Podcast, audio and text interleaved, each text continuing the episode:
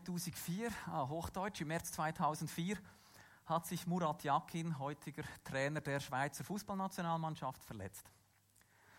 Er hat einen äh, Muskelriss im Oberschenkel gehabt und äh, für ihn leider ist die Euro 2004 in Portugal so vor der Türe gestanden und die Mediziner haben gesagt, sorry Murat, das reicht nicht mehr. Ähm, und das ging da, damals war Murat Yakin wirklich ein Pfeiler in der Schweizer Nationalmannschaft. Das war ein Riesenverlust, oder? Wie wollen wir da bestehen ohne Murat? Ähm und ja, obwohl alle Mediziner gesagt haben, das wird also saumäßig knapp, das ist fast unmöglich, wurde Murat wieder fit und hat alle drei Gruppenspiele durchgespielt. Und als sie dann in einem Interview Murat Yakin gefragt haben, wie das eigentlich geklappt hat, hat er einfach gesagt, ich wollte einfach an diese Euro. Oder? Also für ihn war total wichtig, ich habe ein Ziel vor Augen, dort will ich hin. Und das hat sein Leben vor, nein, das hat sein Leben vor der Euro maßgebend geprägt. Hat seinen Alltag definiert. Wie muss er das machen, damit er sein Ziel erreicht? Und ich glaube, für uns ist das so ähnlich, wenn es um unser Glaubensleben geht. Unser Ziel ist, dass das Reich Gottes kommt. Das ist unser Ziel. Und das sollte eigentlich unseren Alltag prägen. Sollte eigentlich Einfluss darauf haben, wie wir leben, wie wir unser äh, unseren Alltag gestalten. Und in der heutigen Predigt, Matthäus 6, die Mitte der Bergpredigt, geht es darum, was muss ich tun oder wie sollte ich leben, damit das Reich Gottes in uns, in unserer Kirche Gestalt gewinnt. Und was darf ich eben nicht tun? Damit beginnt eigentlich Jesus in dieser Predigt. Vor zwei Wochen hat Bernhard Ott aufgehört und gesagt, ihr sollt vollkommen sein, wie euer Vater im Himmel vollkommen ist. Hat gesagt, hier dürfte man auf keinen Fall aufhören. Oder weil das so ein steiler Anspruch ist. Hat gesagt, man müsste weitermachen. Jetzt kommen wir dazu. Und heute schauen wir, dass wir ein bisschen mehr von dem mitkriegen, mehr von dem spüren, äh, was eben das Schöne ist und nicht nur die harte Botschaft, die vielleicht da drin äh, vorkommt. Ich werde heute predigen, in zwei Wochen noch einmal. Es geht dann nochmal um Kapitel 6. Heute werden wir so mehr oder weniger das Kapitel 6 anschauen und dann in zwei Wochen vor allem das Vater unser. Das so ein bisschen raussticht, die Mitte der Mitte der Bergpredigt ist das, so wirklich der Kern, das Zentrum. Genau. Jetzt beginne ich aber lustigerweise ganz am Schluss äh, des Kapitels 6, weil das eigentlich alles, was vorhin kommt, definiert. Und zwar steht da der Bibelvers, trachtet zuerst nach dem Reich Gottes und nach seiner Gerechtigkeit. So wird euch das alles zufallen. Darum sorgt nicht für morgen, denn der morgige Tag wird für das Seine sorgen. Es ist genug, dass jeder Tag seine eigene Plage hat. Ich habe auf der nächsten Folie eine kleine Tabelle gemacht, einfach, dass ihr das seht und was ähm, Bernhard Ott daraus gemacht hat. Wir haben eigentlich zwei Aufforderungen von Jesus. Erstens, trachtet zuerst nach dem Reich Gottes. Und das ist so, ähm, Bernhard hat es genannt, genannt, Entschiedenheit oder Zielstrebigkeit. Ich habe noch zwei dazugenommen, so eine Kompromisslosigkeit, vielleicht auch eine Fokussierung. Also worum geht's? Darauf schaue ich, danach trachte ich. Das ist das Erste. Und die zweite Tugend, die uns eben zum Reich Gottes führen kann, das wäre die Gelassenheit. Das ist die zweite Aufforderung von Jesus, sorgt euch nicht. Also seid ein bisschen mehr gelassen und auf das Richtige fokussiert. Das wäre eigentlich das, was Jesus Ende des Kapitels sagt. Dorthin wollen wir kommen, zu diesen zwei Tugenden, die helfen wenn wir das Reich Gottes groß äh, machen ähm, wollen. Und heute und in zwei Wochen möchten wir den Weg, den Jesus jetzt so ein bisschen vorzeichnet, zu diesen Tugenden möchten wir ein bisschen nachempfinden.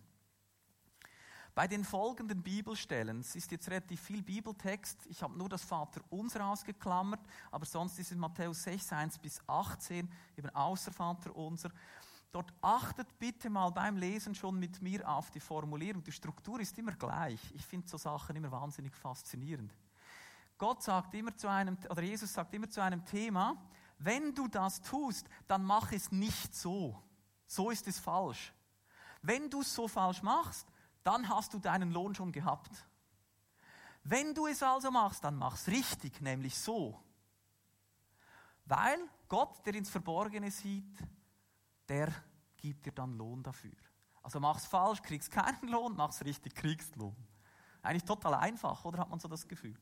Und jetzt ist es dreimal so. Beim Beten ist es ein bisschen anders, aber es geht um Almosen geben, um Gebet und um Fasten. Es geht immer genau nach der gleichen Struktur. Wir gehen durch. Ähm, zuerst 1 bis 4 vom Almosen geben. Habt aber Acht, dass ihr eure Gerechtigkeit nicht übt vor den Leuten, um von ihnen gesehen zu werden. Ihr habt sonst keinen Lohn bei eurem Vater im Himmel. Und jetzt kommt's. Wenn du Almosen gibst, sollst du es nicht vor dir ausposaunen, wie es die Häuser tun in den Synagogen und auf den Gassen, damit sie von den Leuten gepriesen werden. Wahrlich, ich sage euch, sie haben ihren Lohn schon gehabt. Wenn du aber Almosen gibst, so lass deine linke Hand nicht wissen, was die rechte tut, auf dass dein Almosen verborgen bleibe. Und dein Vater, der in das Verborgene sieht, wird dir's vergelten. Nächstes Thema, beten. Und wenn ihr betet, sollt ihr nicht sein wie die Häusler, die gern in den Synagogen und an den Straßenecken stehen und beten, um sich vor den Leuten zu zeigen. Wahrlich, ich sage euch, sie haben ihren Lohn schon gehabt. Wenn du aber betest, so geh in dein Kämmerlein und schließ die Tür zu und bete zu deinem Vater, der im Verborgenen ist. Und dein Vater, der in das Verborgene sieht, wird dir's vergelten. Und dann noch ein Zusatz vor dem Vater unser. Und wenn ihr betet, sollt ihr nicht viel plappern wie die Heiden, denn sie meinen, sie werden erhört, wenn sie viele Worte machen. Darum sollt ihr ihnen nicht gleichen, denn euer Vater weiß, was ihr bedürft, bevor ihr ihn bittet. Hier fällt es ein bisschen aus dem Rahmen, aber das, hat, das ist wie noch eine zweite Sache, die er hier dazu nimmt, Jesus. Wir gehen zum Fasten.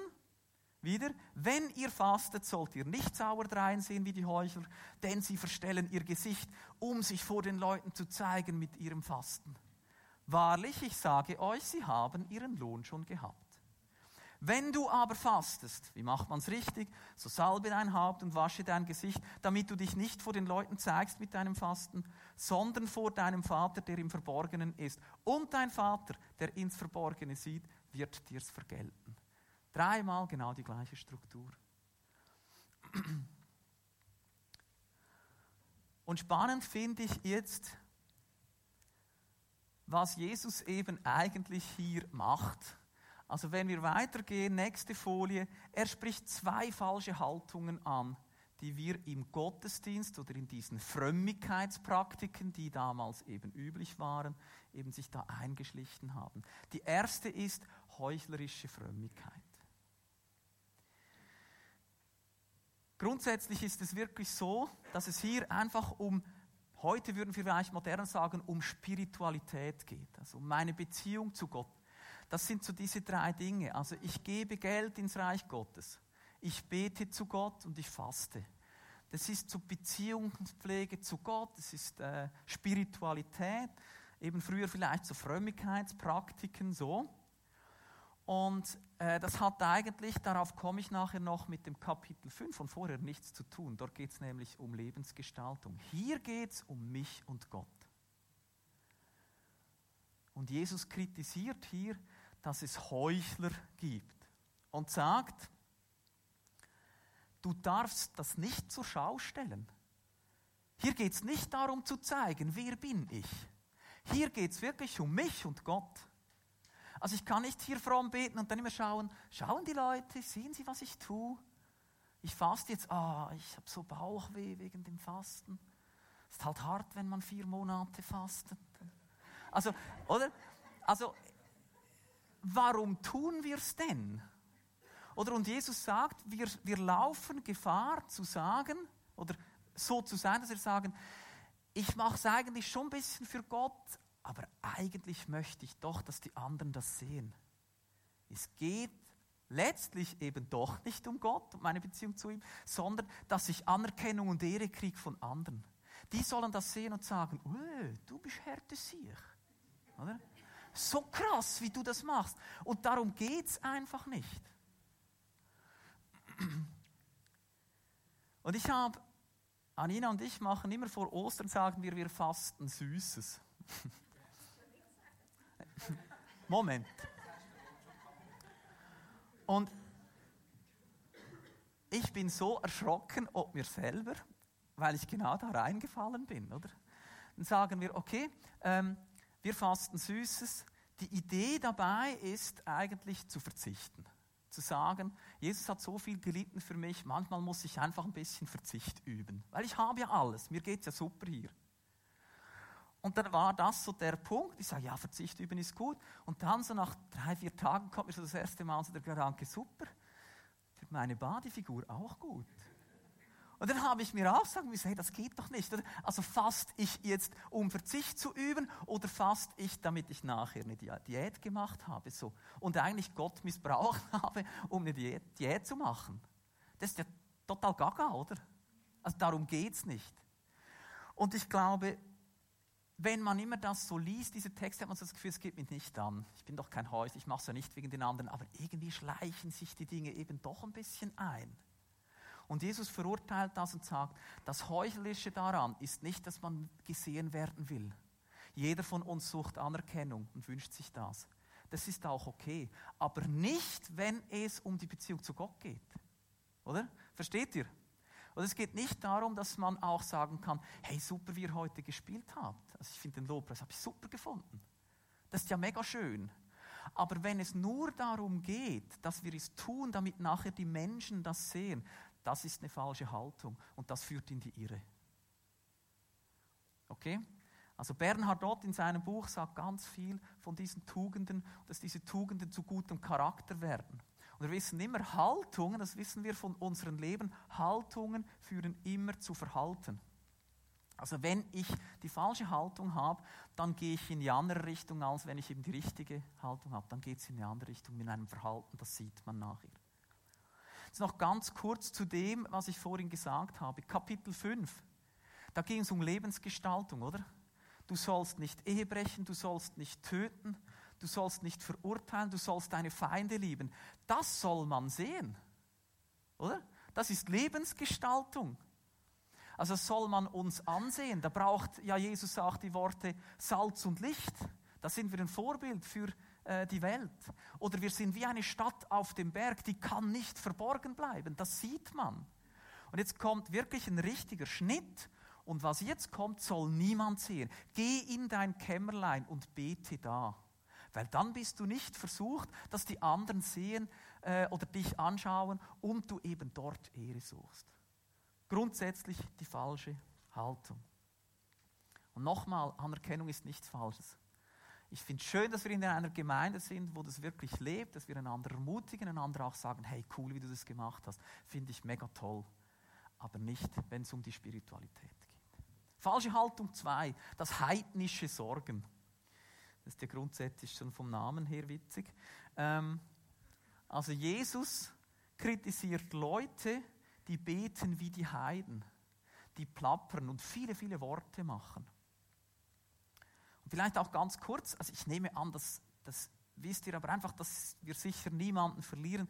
Heiden, oder war so das Wort im Alten Testament vor allem, oder für all diejenigen, die nicht zu Gottes Volk gehörten und die folglich auch eben andere Götter hatten, beispielsweise Baal oder so, oder die Aschera oder so. Also all diese Gottheiten, diese Götzen, fremde Götter nennt es die Bibel auch, ähm, die die angebetet haben und eben nicht Gott. Und da kann man sich ja schon fragen, also Jesus spricht ja hier zu Leuten, die ihm nachgehen und von ihm Lehre erwarten. Warum sollten die heidnisch, also sich heidnisch verhalten? Aber auch im AT sehen wir schon, äh, dass eben Götzendienst im Volk Gottes oft vorgekommen ist. Also der Balskult, das war ja sehr oft, oder je nach König, und der hat dann das ganze Volk mitgenommen, und da hat Gott ja immer Propheten geschickt und gesagt, hey, warum verlasst ihr mich?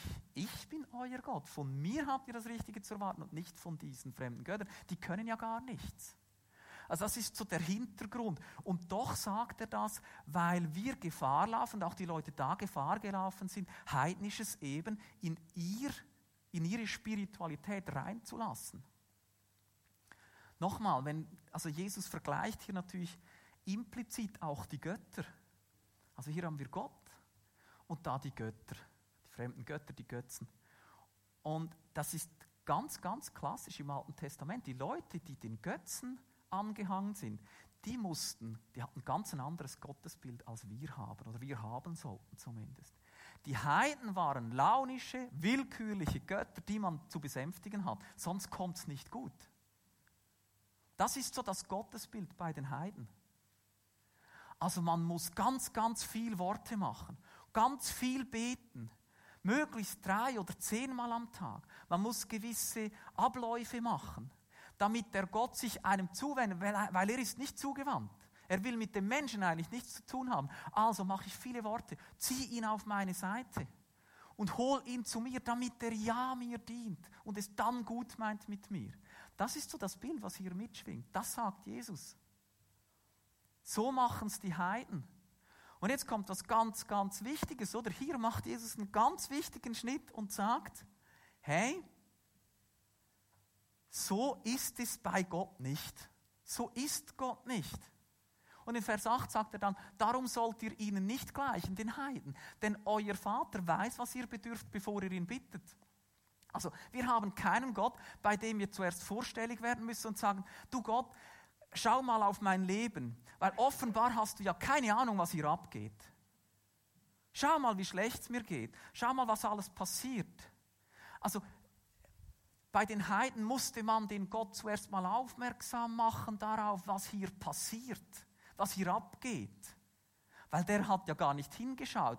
Und wenn er vielleicht Lust hat, hat er hingeschaut und dann ein bisschen gesegnet. So. Aber wir haben nicht so einen Gott. Gott schaut doch hin. Gott ist uns doch zugewandt. Gott liebt uns. Gott weiß, was wir brauchen, bevor wir ihn bitten. Und das muss doch Einfluss haben auf unsere, unser Gebet. Mir sind natürlich unsere Kinder in den Sinn gekommen, oder? Also mir ist das Wort Stürme in den Sinn gekommen. Also es ist so, als müssten wir bei Gott stürmen, oder so. Komm doch jetzt, mach doch und so. Und bei unseren Kindern ist das manchmal auch so, die stürmen viel. Die wollen das und die wollen das und die wollen das. Und man muss es möglichst hundertmal sagen und wir haben schon dann gehört. Oder? Und ich habe auch schon meinen Kindern versucht zu sagen, ja, ihr habt viele Wünsche, aber nicht alle Wünsche können wir euch erfüllen und wollen wir euch auch nicht erfüllen. Aber wir sorgen für euch, wir sind euch zugewandt. Oder vielleicht nicht in diesen Worten, aber die Kinder, die wissen ja eigentlich schon, wir sorgen für sie, wir sind da, wenn sie Probleme haben, wir unterstützen sie. Aber es geht nicht um Wünsche und sie müssen nicht die ganze Zeit uns sagen, was sie eigentlich bräuchten. Ich traue an Jena und mir wirklich zu, dass wir das wissen. Oder? Und so ist es mit Gott auch. Er weiß, was wir brauchen. Er schaut zu uns. Gut, ich muss weiter. Gehen wir zum nächsten. Wahrer Gottesdienst kultiviert den Charakter. Wenn wir nachher weiterschauen, was für ein Text kommt, ist sehr spannend. Da redet Jesus dann plötzlich von Schätzen und sagt, ihr sollt euch nicht Schätze sammeln auf Erden, wo Motten und Rost sie fressen und wo Diebe einbrechen und stehlen. Sammelt euch aber Schätze im Himmel, wo weder Motten noch Rost sie fressen und wo Diebe nicht einbrechen und stehlen. Denn wo dein Schatz ist, da ist auch dein Herz. Und jetzt am Anfang schauen wir vor allem auf 2 und 23. Das Auge ist das Licht des Leibes. Wenn dein Auge lauter ist, so wird dein ganzer Leib Licht sein. Wenn aber dein Auge böse ist, so wird dein ganzer Leib finster sein. Wenn nun das Licht, das in dir ist, Finsternis ist, wie groß wird dann die Finsternis sein? Niemand kann zwei Herren dienen. Entweder er wird den einen hassen und den anderen lieben, oder er wird an dem einen hängen und den anderen verachten. Ihr könnt nicht Gott dienen und dem Mammon.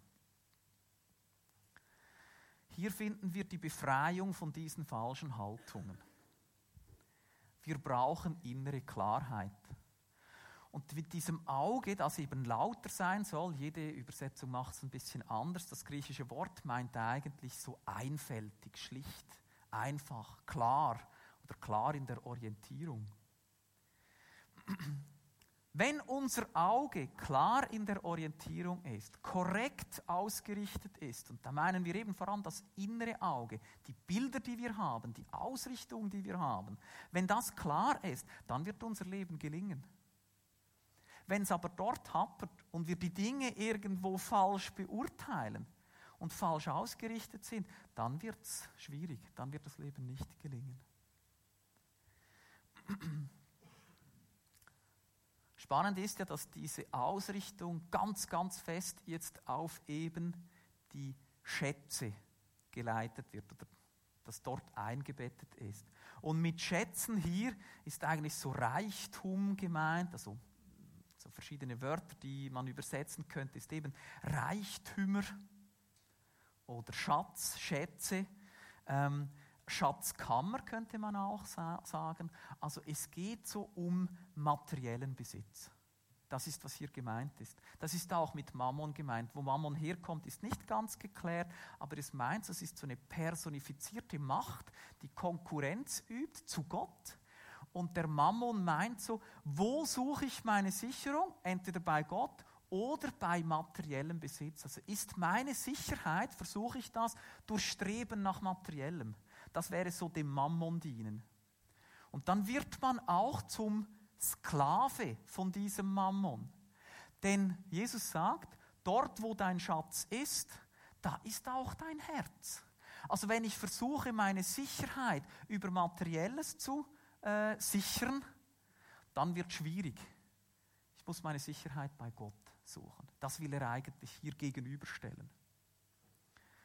Und ich muss jetzt ein bisschen überlegen, wie ich das abkürze. Die, Zeit, wie immer, läuft ein bisschen äh, davon. Wichtig ist hier wirklich, wo suche ich meine Sicherheit? Wir machen uns Sorgen. Das ist ja so.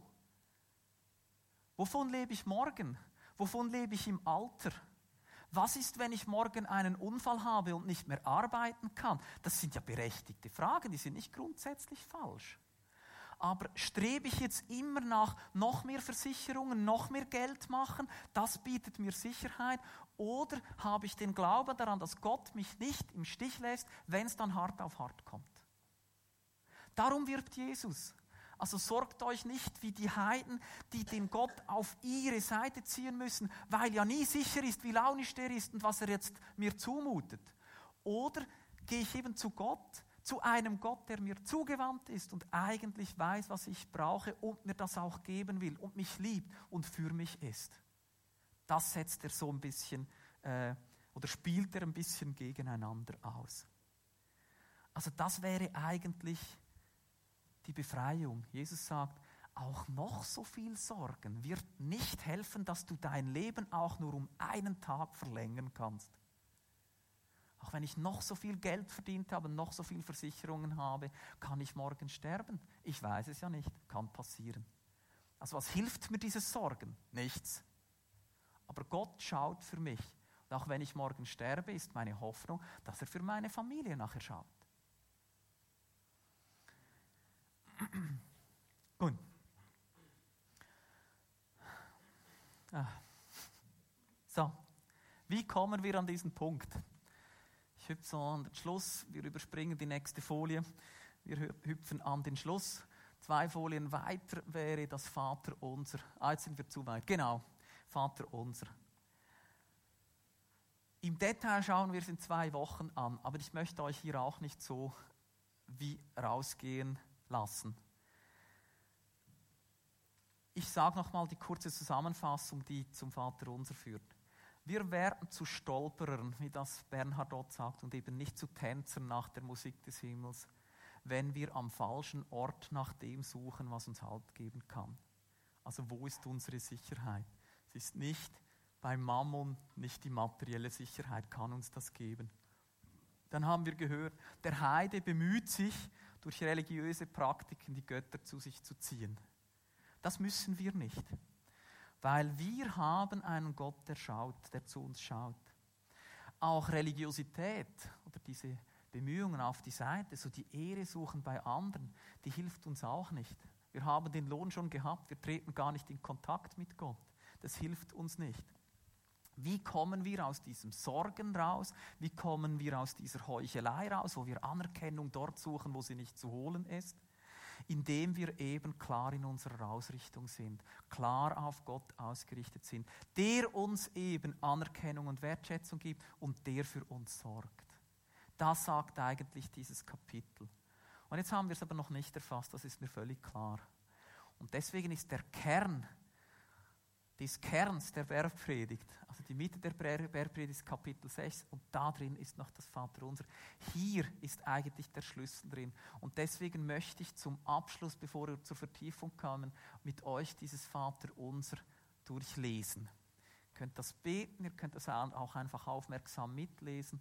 Ich werde einfach einen kurzen Hinweis schon geben, worum es in zwei Wochen dann gehen wird. Achtet auch einmal, dass die ersten drei, da geht es um Gott. Und nachher die anderen drei, die dann kommen, erst da geht es um uns. Und dort liegt der Schlüssel drin. Also das erste ist, dein Name werde geheiligt. Was das im Detail heißt, können wir nach, also nächstes Mal noch äh, kurz anschauen. Ich finde diese Formulierung schwierig. Dein Name werde geheiligt, dein Reich komme, dein Wille geschehe, wie im Himmel, als auch bei uns. Das ist eigentlich der Schlüssel. Das soll kommen. Dein Wille, dein Reich hier groß werden. Wenn das nämlich der Fall ist, dann können wir getrost sagen, und gib uns auch noch zu essen und vergib uns unsere Schuld und führe uns nicht in Versuchungen. Das begegnet so drei Grundängsten, die wir haben. Nächstes Mal mehr dazu, aber ich möchte euch das wie mitgeben. Das Vater unser, und man muss es nicht exakt so beten, es geht um den Inhalt. Geht es mir bei meinem Gebet darum, dass ich gesehen werde? Oder dass ich noch einen gern Ferrari hätte und in einem Schloss wohnen möchte und tolle Ferien haben könnte? Oder geht es wirklich in meinen Gebeten als erstes darum, dein Wille soll doch geschehen, dein Reich soll doch kommen, du sollst doch groß werden und nicht ich mit meinen Wünschen. Also soll jetzt Gott nach meiner Musik tanzen oder tanzen wir nach seiner? Und das Gebet hilft uns, den Blick von uns wegzuheben zu Gott und sagen, das zuerst. Und dann kommt der Rest ganz von alleine. So, jetzt beende ich hier und übergebe dir für die Vertiefung. Ich wünsche euch ganz, ganz viel Freude, wenn es auch schwierig ist, aber von euch selber wegzuschauen zu Gott ist für mich auch eine Riesenherausforderung, aber wir helfen einander und sind zusammen auf dem Weg. Ein schönes Sonntag.